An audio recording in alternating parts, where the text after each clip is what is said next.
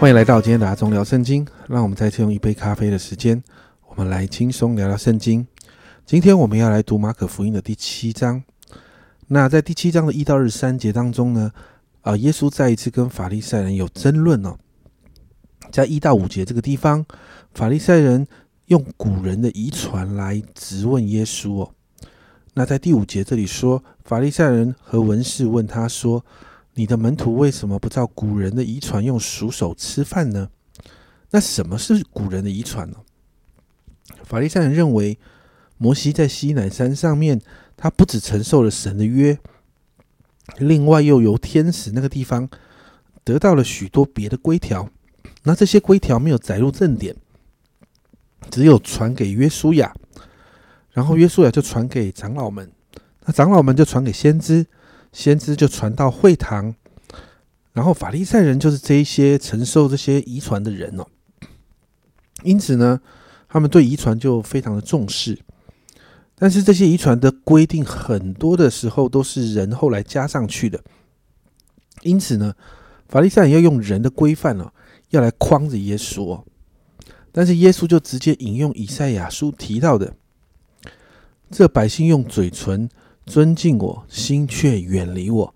他们将人的吩咐当作道理教道教导人，所以拜我也是枉然，并且告诉这一群法利赛人说：“你们是离弃神的诫命，但是而且还在那边坚持人的遗传啊！”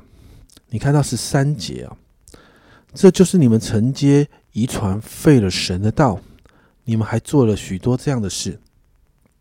耶稣要表达一件事情：这些遗传违反了神的诫命，这是很严重的论点啊！耶稣指出呢，这个古人的遗传跟神的诫命是冲突的，而法利赛人却守着这些遗传，进而违反了神的诫命。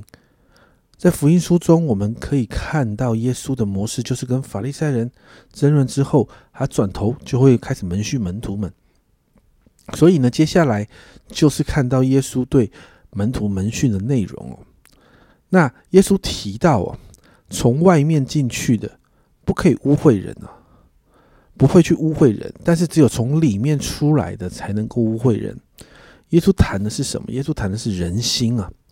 我们如果吃进去坏掉的食物，最终就是拉拉肚子，然后排泄出来这样子。但是如果从我们的心里面发出的那些恶念，耶稣这耶稣说，就这个东西就会污秽人。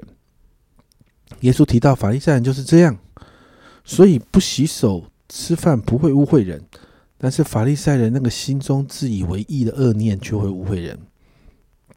接着二十四到三十节谈到一个迦南妇人的信心，耶稣到了推罗西顿哦，那这是一个外邦人的地方。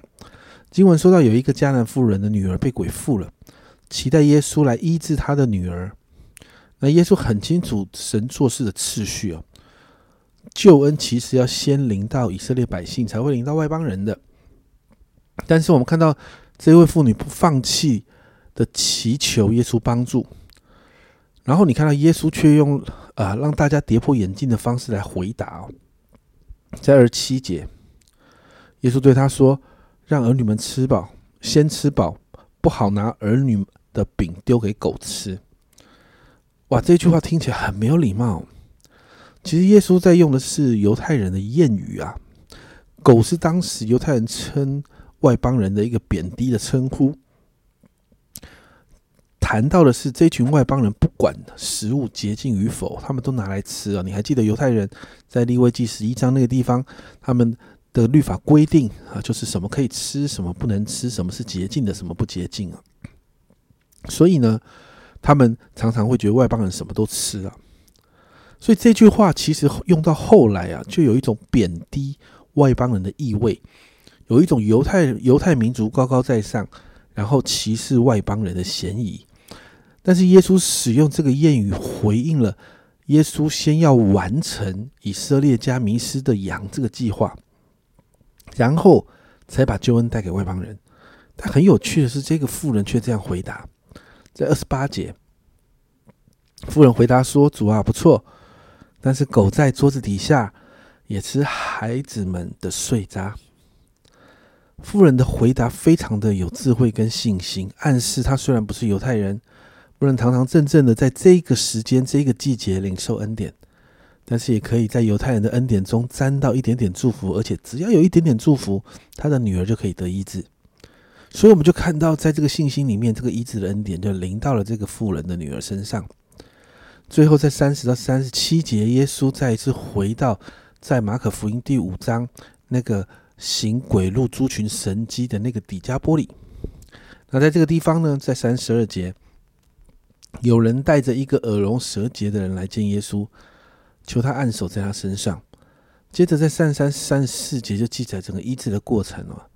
经文这样说：耶稣领他离开众人，到一边去，用指头探他的耳朵，吐唾沫抹他的舌头，望天叹息，说：“对他说，以法大，就是说开了吧。”这个指头探他的耳朵，代表封闭的耳朵开了；吐唾沫象征把那个说话舌头说话的那个障碍除去；望天叹息象征的是祷告。这些都是动作。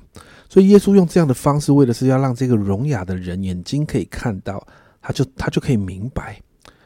而当耶稣祷告之后，在三十五节，他的耳朵就开了，舌结也解了，说话也清楚了。你就看到啊，这个人就再一次得了医治。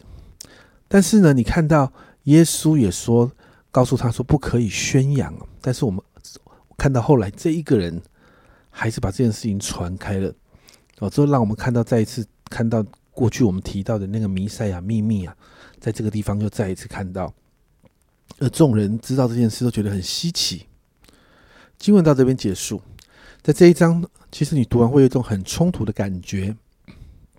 前半部呢，提到法利赛人跟文士还有与耶稣之间的冲突，完全就不在神的心意里面运作。这些自以为意的人，却仍高高的。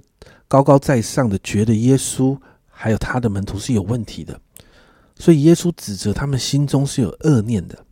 接着就谈到了一个外邦妇人为了救他的女儿，他对耶稣就有一个极大的信心。在这个信心运作当中，他的女儿就经历了医治的恩典。同样的，你看到一个耳聋舌结、生活在社会底层的人也得了医治。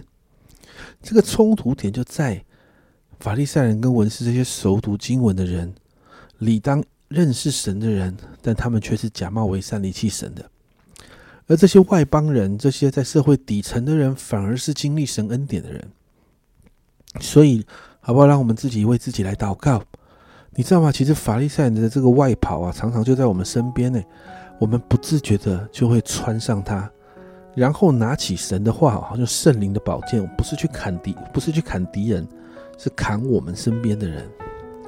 所以，我们很需要圣灵常常提醒我们，我们需要常常悔改，在神的面前，好让我们可以成为那个领受恩典的人，而不是离弃神的人。